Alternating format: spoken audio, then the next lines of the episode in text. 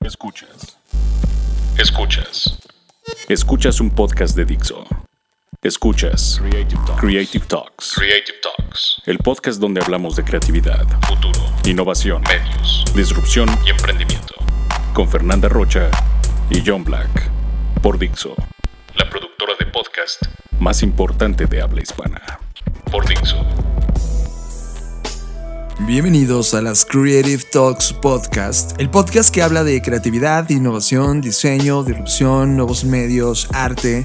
Podemos decir que hemos entrado a una nueva etapa del podcast y esto nos tiene muy emocionados. Yo soy John Black y les presento a Fernanda Rocha.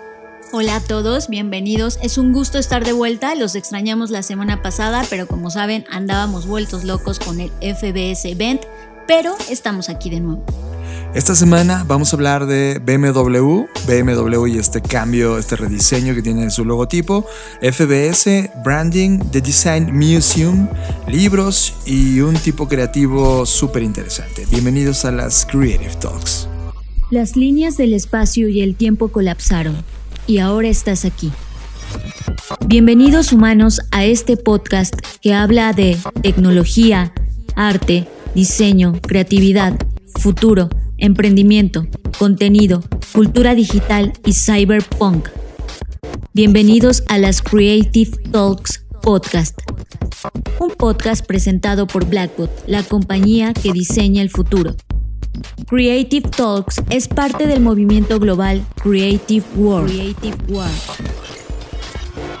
I tried to convince people to slow down, slow down AI, to regulate AI. This was futile. I tried for years. Nobody listened. Nobody listened. Nobody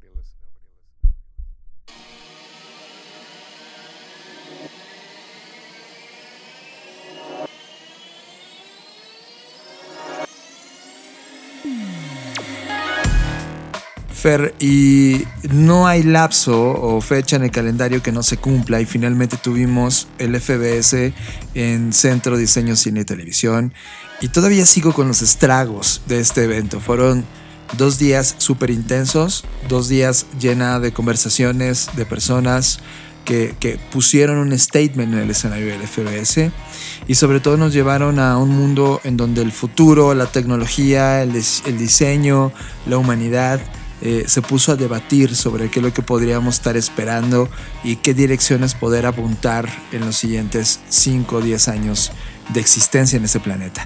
Todavía sigo agradecido, Fer. ¿Cómo, cómo tú lo viviste? ¿Cómo, ¿Cómo sentiste esto que ocurrió en estos dos días, el 28 y 29 de febrero pasados? Eh, ¿Cómo lo viviste? Pues al igual que tú, me siento muy agradecida. Creo que todos estamos igual en el sentido de seguir procesando toda la información que se generó. estoy muy contenta. Eh, creo que estamos creando una comunidad muy interesante y todo lo que se ha venido platicando desde ese día para acá en el grupo, eh, me, emociona mucho lo que quizás podemos crear juntos, sobre todo en este contexto en donde la colaboración se necesita más que nunca. Creo que todos nos llevamos eh, distintos fragmentos del FBS, pero si pudiéramos sintetizarlo en tres cosas, yo me llevo una muy importante, que por primera vez en muchos eventos que he asistido, eh, se llevó una conversación desde distintos niveles. Había quien tenía el corte desde el punto de vista de negocios, hay quien tenía el, corte desde el punto de vista del planeta, pero creo que todos coincidimos en esta en este centrado en el humano, que debe ser una de las partes fundamentales para poder desarrollar la experiencia de los negocios en esta década, aunque en el último track, eh, sobre todo cuando Greenpeace toma el escenario del FBS, nos estremece a todos y a mí se me ocurre uno de los proyectos que ya les platicaré la siguiente semana porque ahora mismo sigue en borrador, sigue estando en mi Black Note y en el tuyo, Fer, en, fase de creación. Pero creo que es, hay algo que, trasciende el punto de vista de human centric. Y, y, eso ya lo platicaremos en la siguiente edición cuando tengamos conclusiones. Eso fue lo primero. Lo segundo es que sí, evidentemente hay toda una influencia tecnológica en, todo lo que vamos a estar viviendo en la siguiente década. Eh, es innegable cómo la tecnología llegó a convertirse en una de las herramientas fundamentales. Creo que la gran crítica tecnológica y un punto de crítica total es que solo la estamos viendo desde el punto de vista del entretenimiento y no debiera de ser 100% eso. Creo que la herramienta como tal nos puede ayudar a apuntalar múltiples cosas que hacen falta en el mundo de los negocios, eh, en el mundo mismo, eh, en el planeta mismo. Y creo que la tecnología puede ser una gran herramienta. Y la tercera, que es la que más me conmovió, es que pude ver a una comunidad de seres humanos que alejados de la postura de asistir a un evento de estas características, donaron dos días de su vida ya sea en forma de speaker, ya sea en forma de asistente o personas que inclusive donaron su tiempo para apoyarnos en la concepción de este proyecto, en donde literal te das cuenta que, esa comunidad está ahí está hambrienta, está buscando respuestas y, me encantó reencontrarla, me encantó eh, materializarla porque casi siempre la vemos de forma digital o en formas de like o conversaciones en internet y ahora estaba ahí físicamente y eso me, me conmovió muchísimo y me llenó de mucha responsabilidad. Sí, creo que al final eh, el sentimiento que hoy tengo y coincido contigo es responsabilidad, no solamente eh, por, por todo lo que compartimos, sino también por el que sigue, ¿no? Mucha gente me decía, es que ahora qué sigue, qué hacemos. Y creo que eso es eh, algo que vamos a ir descubriendo y entretejiendo juntos. Totalmente. Y también muchas de las compañías que, que, se sumaron al proyecto donando su tiempo per se, no solamente como speaker, sino como compañía donante, por ejemplo, Frank, y todo su esfuerzo en México para poder tener este contenido completo de inicio a fin del FBS, el cual ya comenzamos a postproducir. Lady Bird ya está en este momento haciendo todo lo necesario, así que tendremos algo en las siguientes 3, 4 semanas de, lo que ocurrió en el FBS para los que no pudieron asistir. Y, estuvo increíble. También, eh, bueno, pues todo, todo el esfuerzo de todos y cada uno fue brutal, ¿no? Y me encantó. Creo que el FBS es un evento que va a estar tocando, materializado, materializándose cada cuatro años y aventamos el 2024 como la siguiente fecha donde el FBS volverá a reunir a una comunidad de pensadores y a una comunidad de hambrientos seres humanos en búsqueda de qué sigue. Tu voz. Este es el espacio para escuchar tus ideas, consejos u opiniones. Solo déjanos un mensaje de voz al WhatsApp 5583 695959. Déjanos un mensaje de voz. Esta es tu voz. Fer y John. Quiero compartir con ustedes varias reflexiones que abordan mi mente después de haber tenido un shot de información altamente valiosa a la cual no podríamos ponerle precio. Pero primero agradecerles tanta entrega y pasión por lo que hacen. Su manera de ver la vida y el cosmos no cualquiera la tiene. Asimismo, el hecho de abrirse a compartirlo con el mundo a través de este foro FBS 2020 demuestra su compromiso por contagiar y querer cambiar su, entorno. People Purpose Planning. Cada vez más somos las personas que buscamos cómo cambiar la forma en que coexistimos y creo firmemente que el conocimiento debe compartirse para contagiar y sumar. No tenemos la certeza de cómo será el, futuro, pero el presente nos da la referencia para predecir y previsualizar el panorama de lo probable.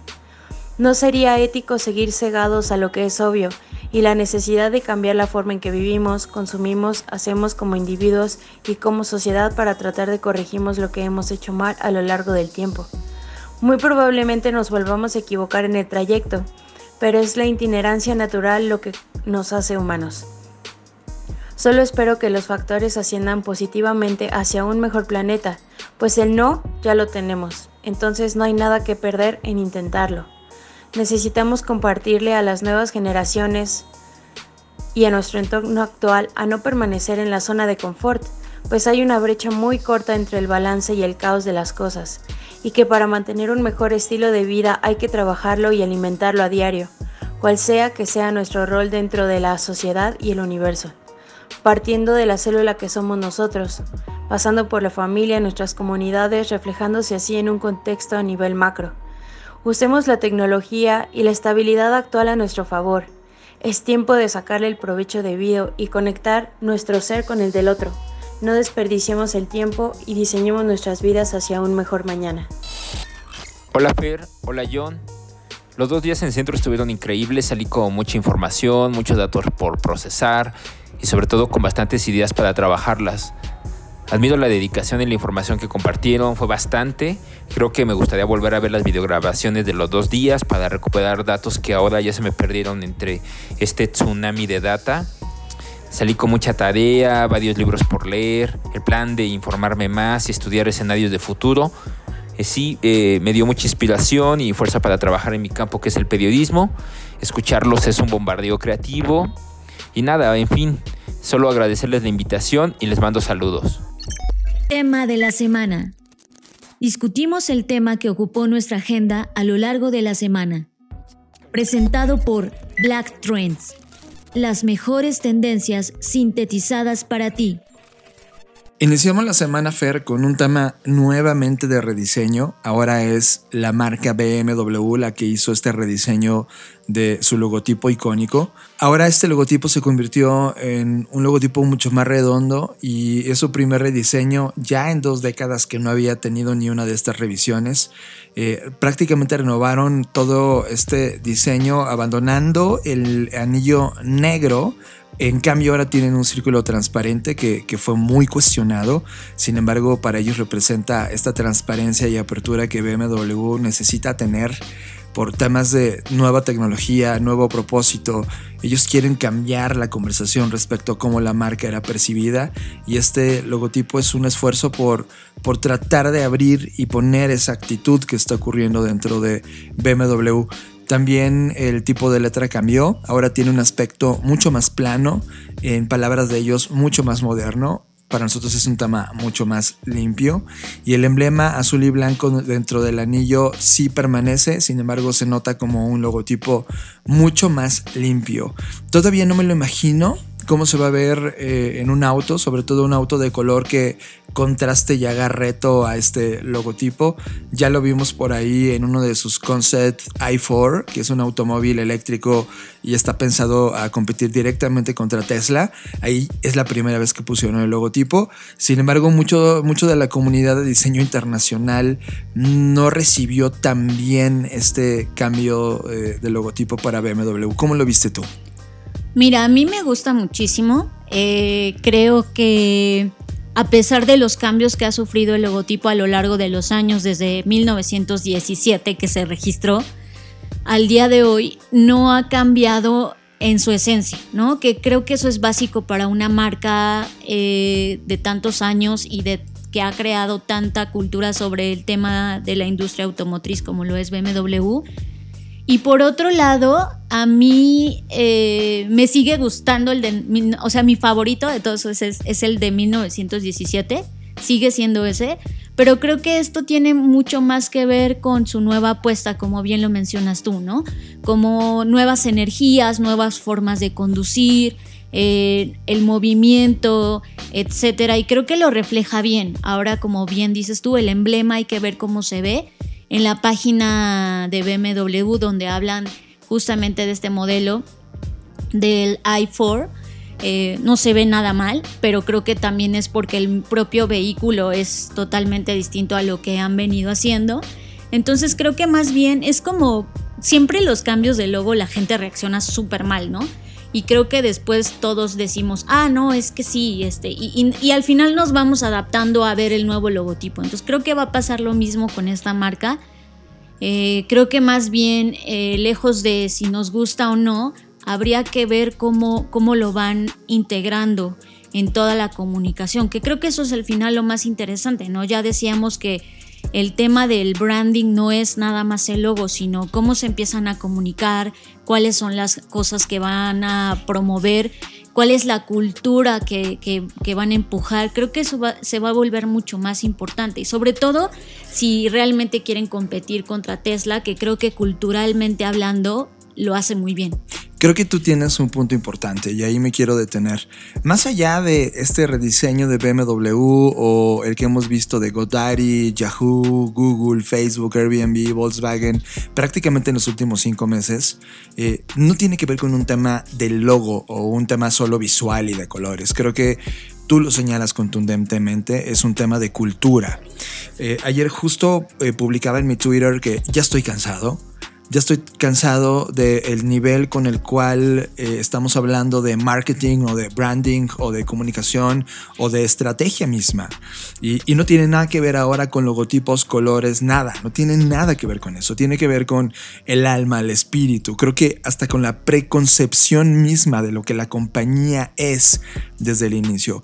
Creo que ahora todos estamos atravesando, sobre todo las compañías que llevan décadas o siglos en este planeta, van a atravesar un momento de cuestionamiento donde van a desafiar el némesis mismo de la compañía. Y, creo que el salto lógico, común y corriente, por decirlo de esa forma, es cambiar de logo. Y no, Creo que lo que tiene que suceder ahora es replantear para siempre el concepto de branding.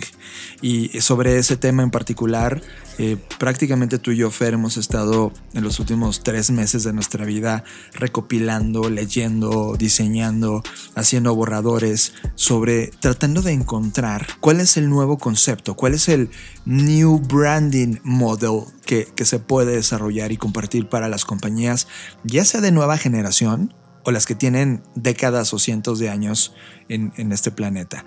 Y creo que sí, el fondo sí es un tema cultural si es un tema de propósito y si es un tema que transgrede en, el interior mismo de la compañía y no tiene nada que ver con solo el exterior y, el maquillaje que te puede envolver un gran diseño. Creo que es un tema súper al interior y, y creo que branding comienza desde ahí y tiene que ver prácticamente con reputación.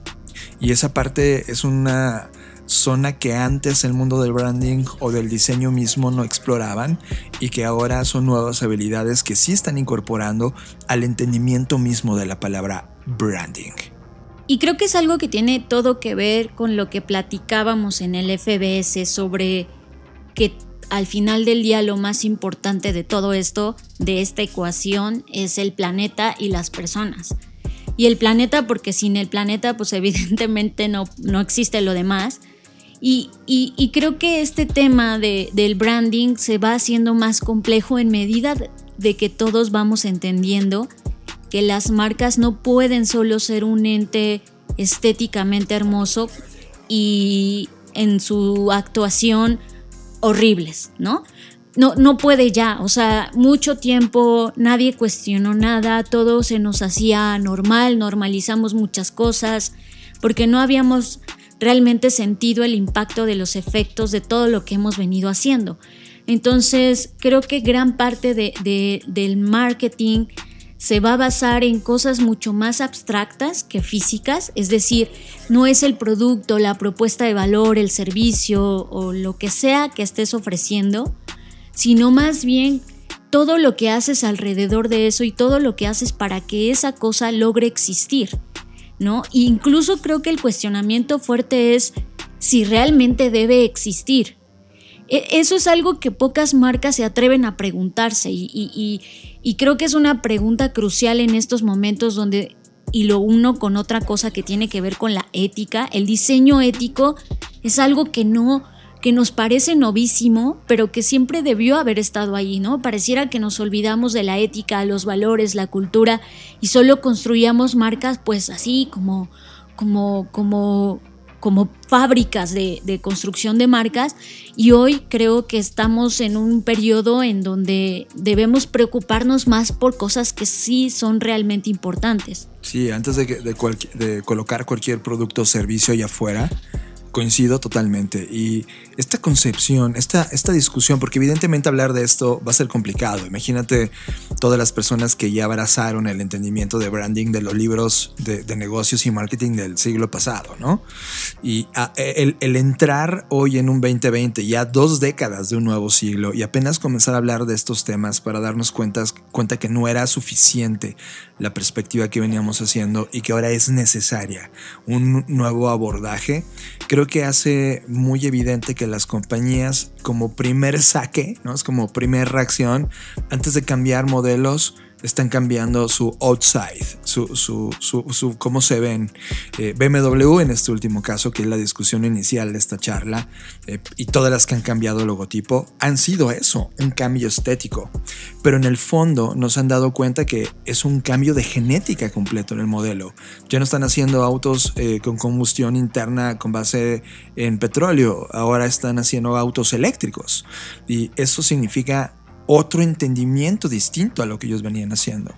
Hace unos días, Fer, iniciamos en la mañana con un correo electrónico de una compañía que, que a mí me sorprendió. Es Philip Morris.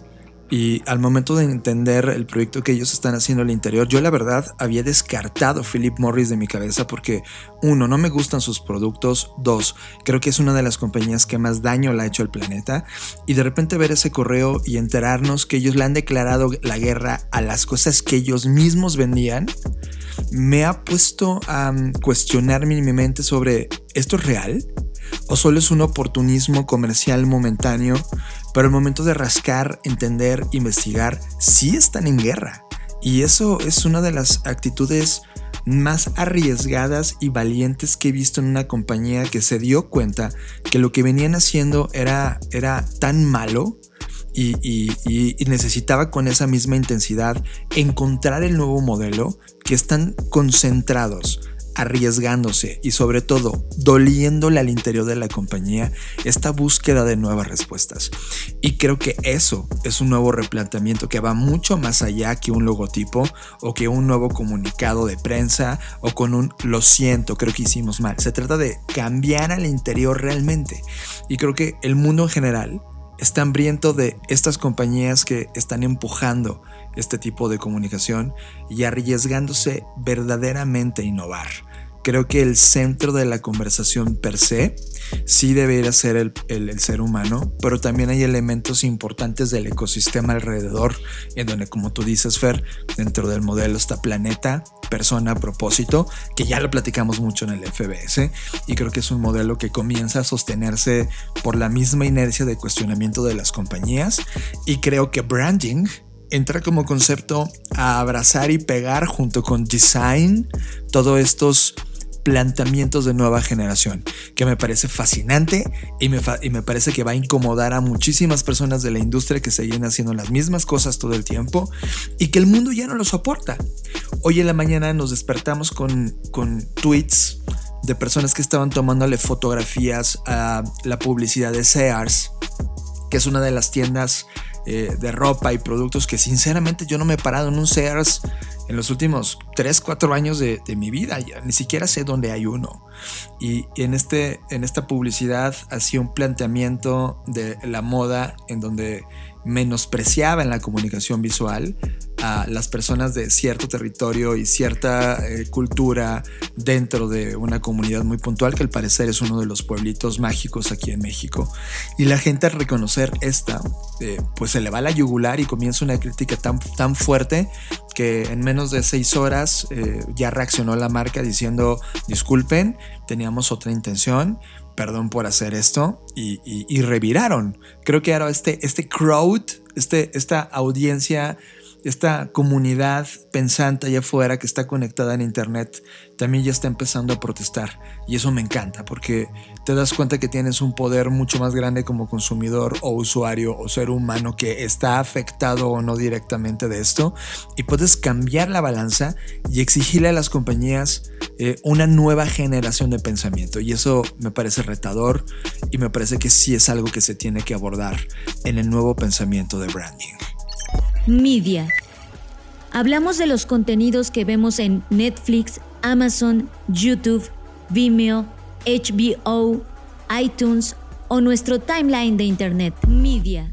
Media es presentado por Blackbot, la compañía que diseña el futuro. Sinceramente, todo este tiempo prácticamente nos hemos pasado dos meses sin consumir nuevos contenidos en plataformas como Netflix ha sido tanto el rigor que hemos metido al FBS que nos apartamos de una zona de contenido interesante en términos de entretenimiento. Eh, sin embargo, Fer, vamos a ir hoy en la noche a, ver una obra de teatro que ya le recomendaremos, ¿no? ¿Cómo nos fue? ¿Cuál es, eh? El juego que todos jugamos pues ya les contaremos en la siguiente edición cómo nos fue. Pero yo sí tengo dos recomendaciones. Primero, me mandó un WhatsApp Ricardo Ampudia, que es director de la Miami Art School, y me compartió esta liga. Es founderrewind.com. Founder, como fundador, rewind.com. Rewind es como cuando haces como un salto al pasado. Este rewind y es founderrewind.com. Y lo que ocurre en este lugar es que hay una colección de entrevistas de los primeros días de líderes que hoy son respetados a, nivel mundial. Y lo que ocurre es que se rebobina la vida de estos fundadores, emprendedores e inversores o innovadores cuando estaban en sus primeros días de emprendimiento. De tal manera que puedes ver a Marisa Mayer, a Elon Musk, a Jeff Bezos, Mark Zuckerberg, Steve Jobs, Mark Benoit, Kanye West, Jack Ma, eh, Kim Kardashian, Oprah, eh, en entrevistas justo al inicio de su carrera de emprendimiento. Y entonces es como un viajar al pasado. Y ellos evidentemente no sabían en esa línea de tiempo el impacto que iban a tener en el mundo, pero sí querían tenerlo. Y entonces al volver a leer ¿no? sus gestos, sus frases, la contundencia de la visión que en ese momento son compartidos en estas entrevistas, te das cuenta que hay un mundo, un universo por entretejer y sobre todo una visión que no era tan clara para el mundo de lo que ellos estaban haciendo y que hoy, 20 años después a estas primeras entrevistas, hoy ya se entiende con claridad la importancia de un Mark Zuckerberg en el mundo o la importancia de un Steve Jobs que dejó en el mundo o de un Elon Musk o de un Kanye West. Creo que es un sitio donde al, entrar te va a, robar, te va a capturar al menos una hora de tu tiempo al estar eh, saltando de mente en mente para recopilar esa, esa, información y me parece interesante que ustedes se metan a darse esta dosis. Les repito el sitio founderrewind.com. Y en otras curiosidades que John encontró, cuando estamos curando contenido de repente no sabemos lo que va a venir, y encontré una página de, que está llena de nostalgia. Es nostalgia pura. La página es windows93.net y creo que el nombre ya les va a decir todo. Pero lo más increíble es que dentro de esta interfase, que además de recordarte ese viejo Windows 93, hay programas ejecutables y que se ejecutan como si estuvieras dentro de esta plataforma de cosas como Star Wars, jueguitos, eh, imágenes que te recuerdan a ese momento y te hace ver y te hace ser consciente de todo lo que hemos avanzado en tan poco tiempo. Es una locura, ¿no? Ahora, es, como una. alguien que se metió a, recordarnos qué se sentía hace 30 años estar en esta plataforma, ¿no? Y obvio no existió un Windows 93. Creo que el primer Windows fue el 95, si no me equivoco. Esto es como una emulación de ese Windows 95, solo que con, por derechos de marca y para no meterse problemas con Microsoft, utilizaron este Windows 93 desde un punto de vista artístico. Pero no inventes. recordar esa, esa navegación, recordar la experiencia de usuario que había en ese momento, es, muy parecido a lo que le recomendé ahora con el Fonder Rewind. Sí te hace un rebobinado y te lleva a un escenario donde el Internet, la computación, los contenidos, estaban en un nivel totalmente distinto. Y es como un fresco regresar al pasado y de repente proyectarlo a lo que hoy estamos hablando sobre lo que va a ser el futuro. Y, hace una conexión interesante en tu vida. Eh, ¿Le repetimos el sitio? Windows 93.net. Piérdanse. Estás procesando Creative Talks Podcast. Libros. Somos adictos a los libros y te traemos la reseña de lo que estamos leyendo actualmente. Libros es presentado por Katana, el primer Creative Planner para mentes creativas. Les traemos un libro titulado Do the Fucking Work que es una eh, colaboración entre Brian Burch, Jason Baker y Jason Richborg. Y esto es un libro que, que, desde el libro, Do the Fucking Work, ya me llamó totalmente la atención, porque prácticamente yo necesito estos llamados de atención durísimos para poder poner atención en cosas que necesitan ser entregadas ya. Y sí, sí lo es. Este libro es una llamada de atención para creativos que necesitan esa patada inspiradora para finalmente crear lo que siempre han querido hacer mientras celebran el viaje de intentar aprender y por supuesto fracasar. Me encantan este tipo de libros, como dices John, por el tema de llamar la atención. Eh, aunque el otro día estaba viendo un blog post en Medium de todos los libros que se llaman fucking y que también eso es interesante. A mí me gusta mucho también tener estas inmersiones de, de qué se habla y cuál es la narrativa que gira en torno a los libros. Y sí, últimamente no sé si ustedes se han percatado, pero la palabra fucking ha estado en muchísimas portadas de libros. Eso por un lado es interesante. Y por otro sí, como bien mencionas, este, este libro eh, creado por, por varios autores y también eso me gusta. Creo que últimamente también eh, siempre han existido los libros con varios autores, pero creo que últimamente también está generándose muchos libros así, lo cual me parece interesante porque tienes en una sola dosis la visión de varias personas. Y justo desde que sus tres creadores eh, están trabajando, Jason Bacher, Brian Burch y Jason Rickborg, pues ellos están justamente eh, con su perspectiva desde su estudio que está en Estados Unidos. Y lo que hace eh, su, su, marca Good Fucking Design Advice, así se llama, eh, pues es justamente ayudar a las organizaciones con presupuestos trimestrales grandes y pequeños, o sea, no, no discriminan, a lograr objetivos que parecen imposibles y aprovechar el poder de la cultura tomando desde su punto de vista riesgos creativos correctos, whatever that means, ¿no? Creo que eso es parte como de su narrativa para, para promocionar su marca, pero con su trabajo lo que han hecho es hacerse un nombre porque en la comunidad internacional de diseño han inspirado a creativos, artistas, empresarios, no solamente con sus productos, sino también con sus correos electrónicos semanales. Y lo más importante, eh, por sus consejos que resultan poco ortodoxos sobre la ética de trabajo y el proceso creativo. Y eso me gusta. Sí, eh, creo que encontraste un espejo importante entre lo que hacemos en Blackboard también con ellos, ¿no? Solo que ellos llevan ocho años prácticamente eh, haciendo esto. Lo que hicieron literal fue recopilar muchos de los mensajes, frases que ya habían diseñado para plataformas digitales, sus redes, y todo esto lo fueron discutiendo, curando, coleccionando, y finalmente hicieron una colección de 100 piezas eh, bellamente diseñadas, increíblemente eh, puestas. Son consejos irreverentes, mucha inspiración que, te ayuda a, a, despegar esta idea y dejar de postergarla. Creo que es como si estuvieras dándote un shot de café triple en la mañana en términos creativos y de ahí pudieras hacer muy productiva esta, esta, gran emoción, este, esta inspiración que te transmite el libro.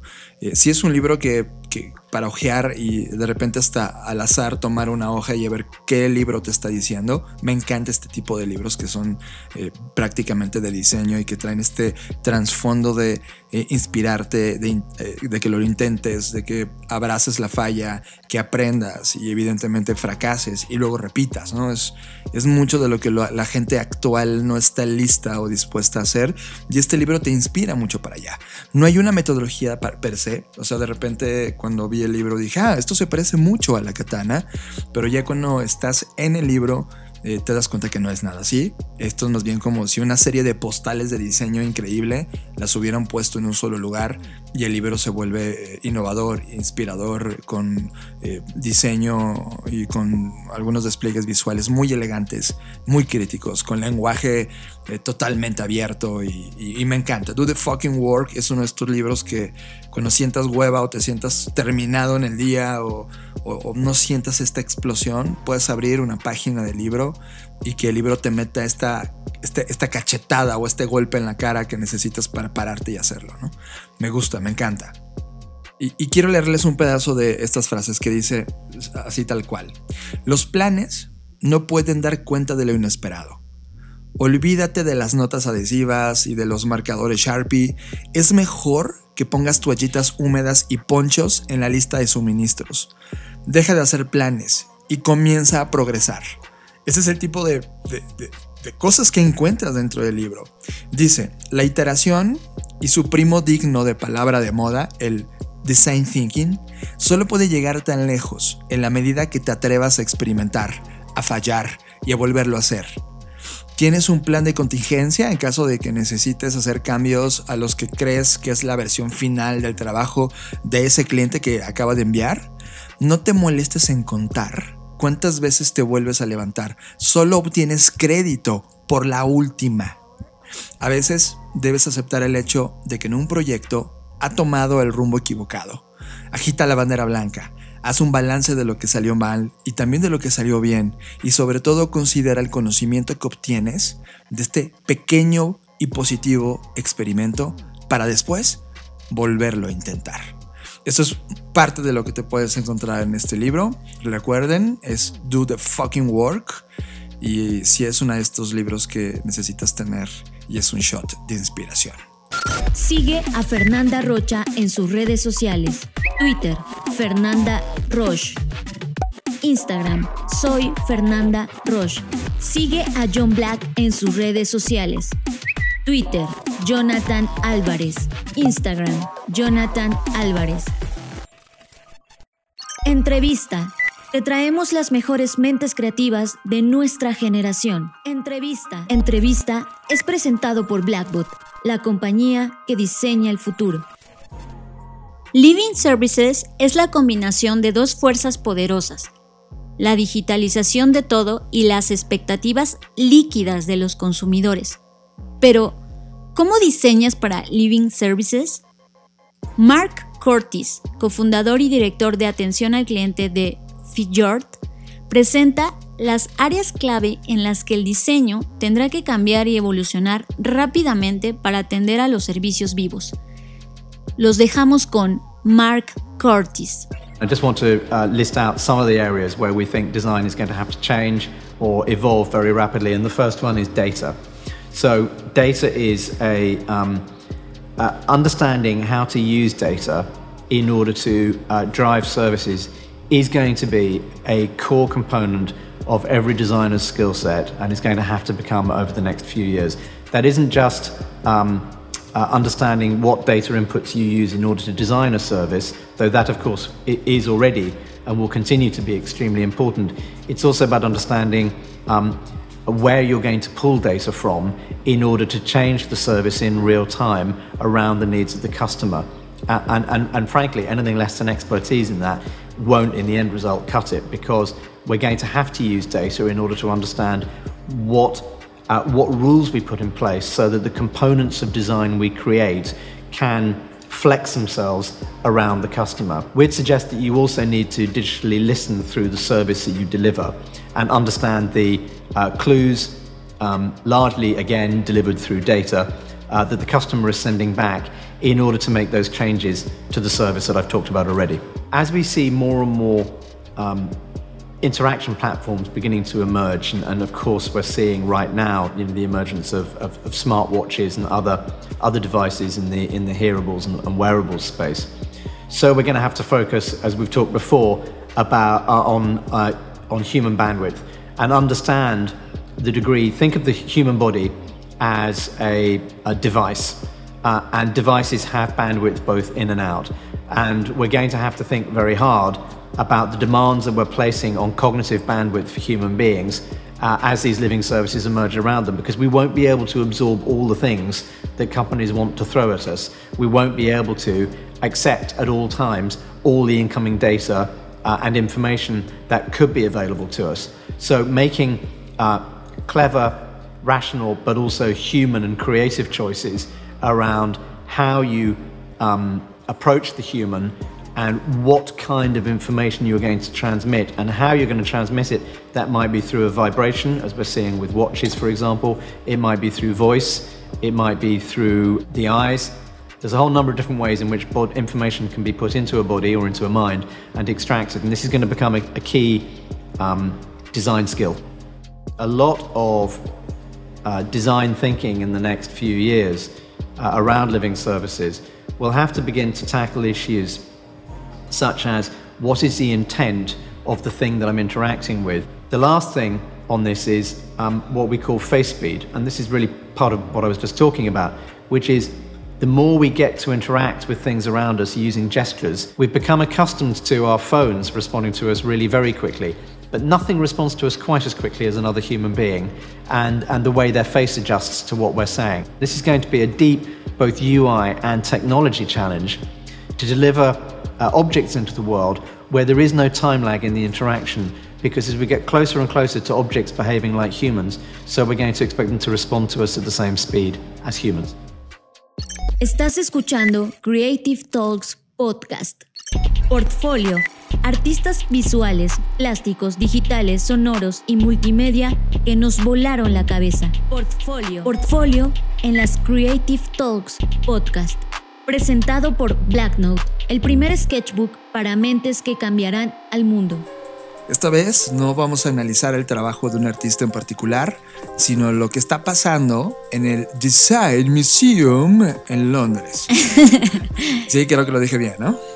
Muy bien. En donde evocaron, y eso me encanta, aquí es donde, donde entra el fan de la música, evocaron una experiencia de estar en el club y crearon una exposición que te va a transportar a través de las personas, el arte, el diseño, la tecnología, la fotografía, la moda, de toda una escena de música electrónica y de cultura rave que solamente los ingleses podrían sintetizar en este Museo de Diseño de Londres. Londres siempre eh, nos sorprende con este tipo de cosas, ¿no? Y digo nos sorprende no porque sea nuevo, sino porque cada vez hace cosas increíbles y de Londres vienen muchas de las cosas que en particular yo admiro.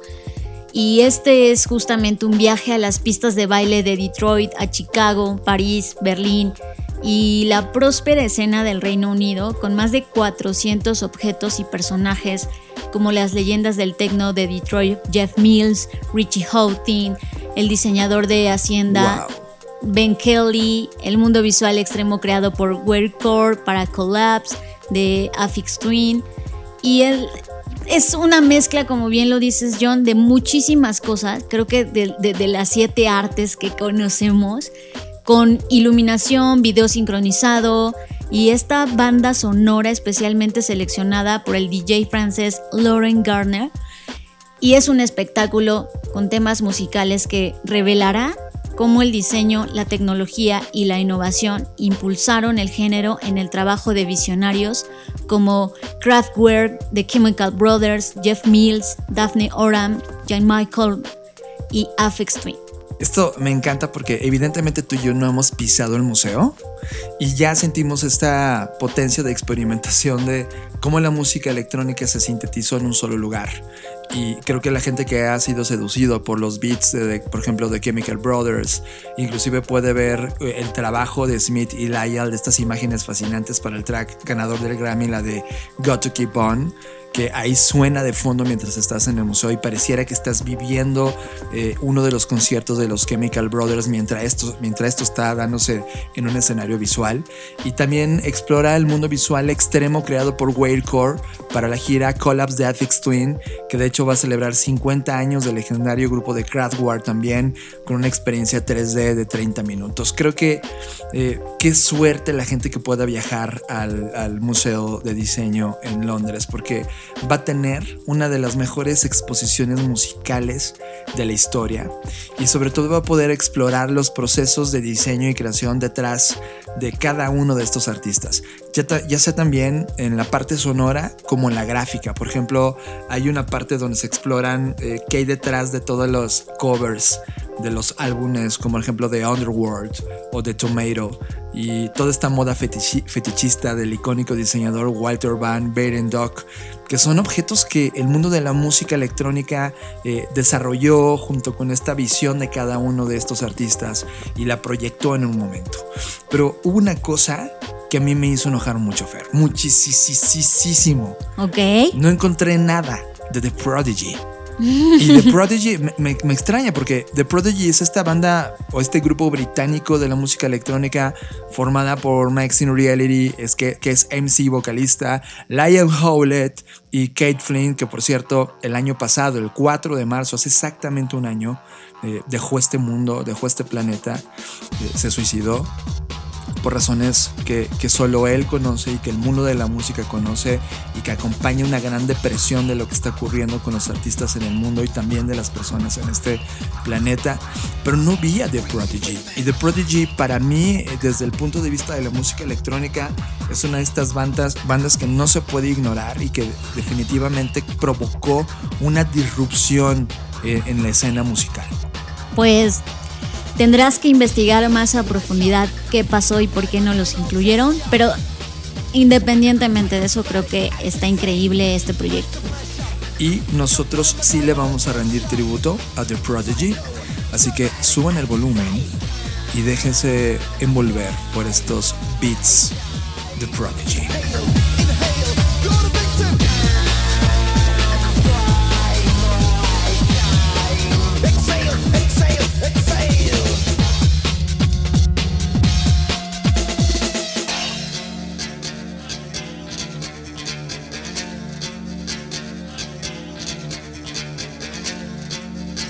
Estás procesando Creative Talks Podcast.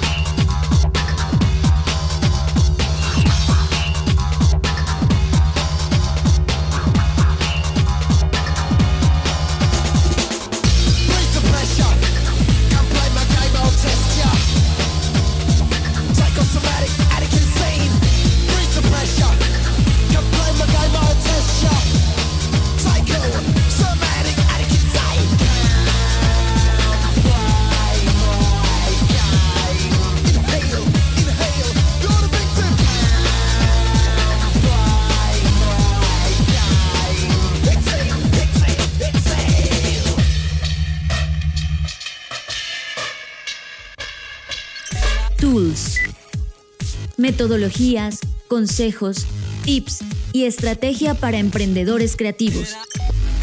Tools es presentado por Insanity Bootcamp. Ok, como muchos de ustedes ya saben, estoy ahora mismo cursando la especialidad en diseño del mañana y actualmente hay una materia que se llama innovación social y me gusta muchísimo porque me ha puesto a reflexionar sobre cosas que no había pensado, o al menos no había pensado desde esa perspectiva, que son cosas de la vida cotidiana que normalizamos a tal grado que de repente desaparecen de nuestra visión o desde nuestra perspectiva, no, no están o son parte de una rutina, etc. Y una de las cosas que me preguntaban en esta clase es, cuáles son las cosas que están rotas o que no están funcionando bien dentro de mi colonia. Entonces, mucho de lo que se hace en diseño futuros pues es ver las señales que están ahí y esas señales no nada más son información en internet o etcétera y muchas veces no tienen nada que ver con tecnología, sino justamente como menciono, tienen que ver con la vida cotidiana. Tenemos poco de vivir aquí en donde estamos actualmente, así que no me había dado a la tarea de revisar o analizar qué es lo que está roto en esta colonia particularmente.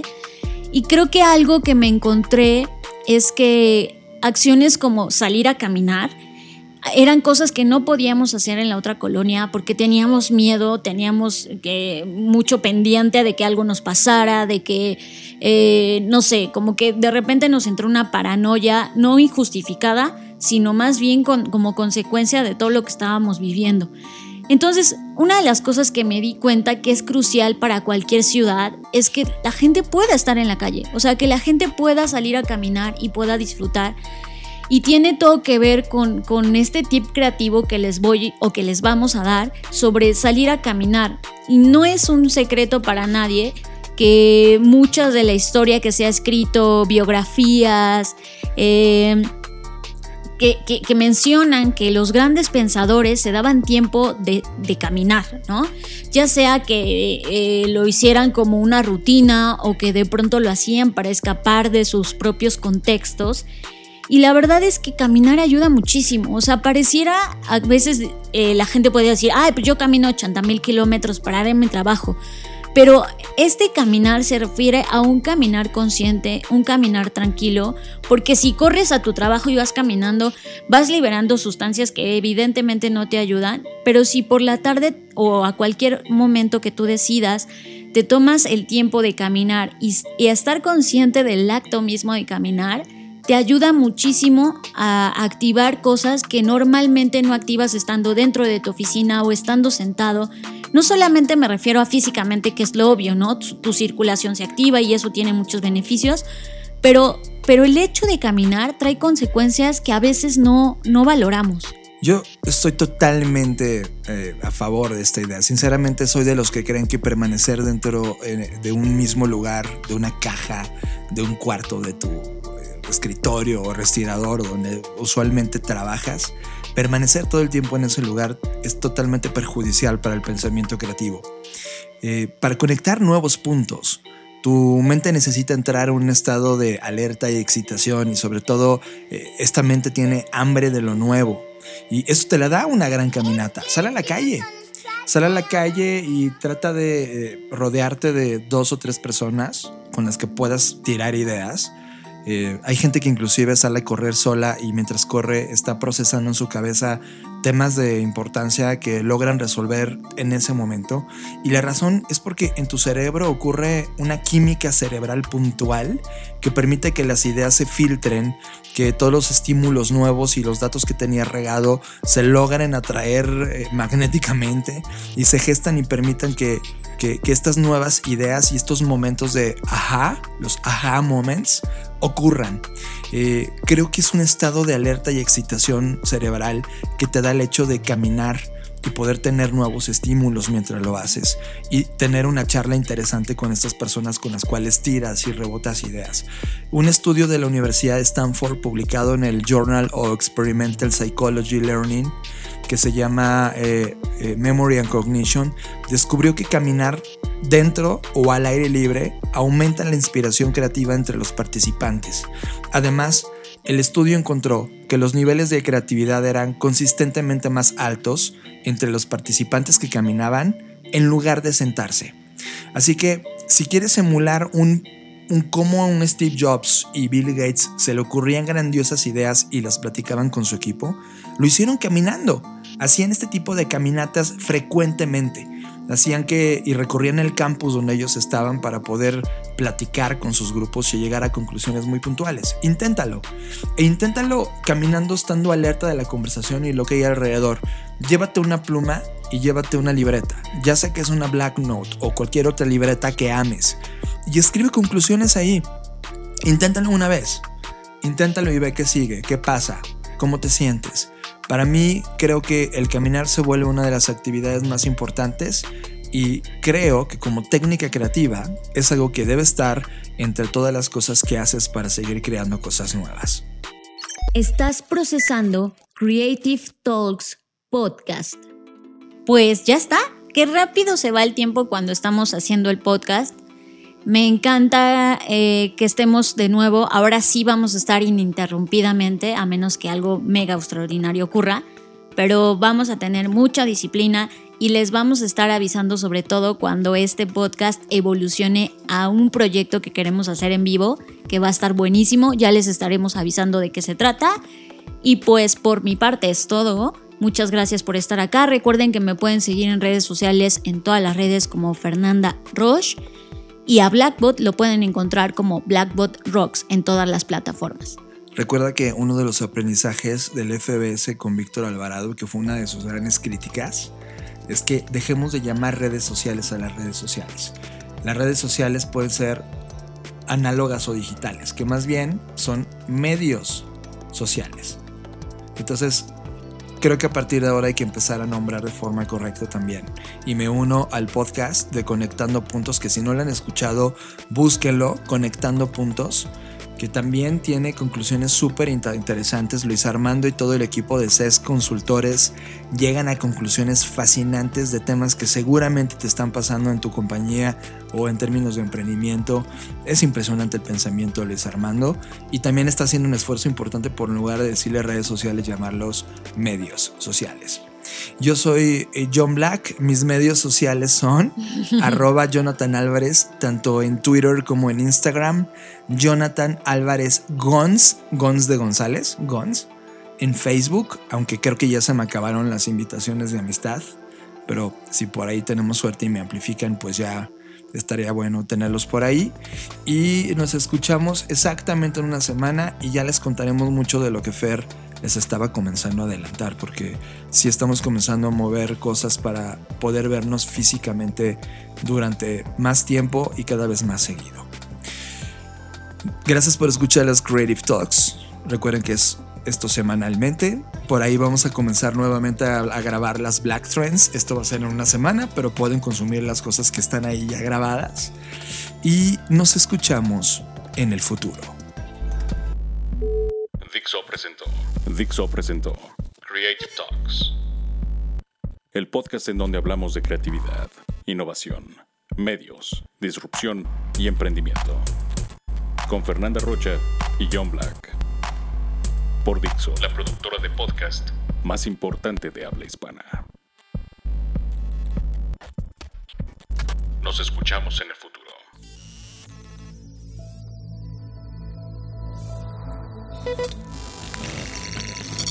you